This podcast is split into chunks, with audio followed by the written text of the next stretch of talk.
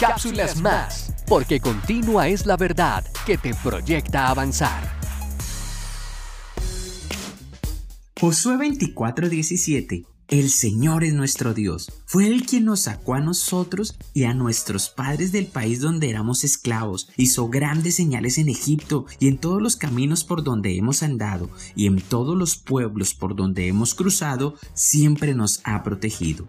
No es un capricho nuestro servicio a Dios pues respondemos con un genuino ánimo cuando hemos experimentado la grandeza del Señor en el transcurso de nuestras vidas. En cada momento vivido, Él ha estado pendiente de nosotros, siempre cuidando nuestro andar. Por eso, quien reconoce lo que el Señor ha hecho en su vida, servirá con su vida en todo lo que hace. Bendiciones.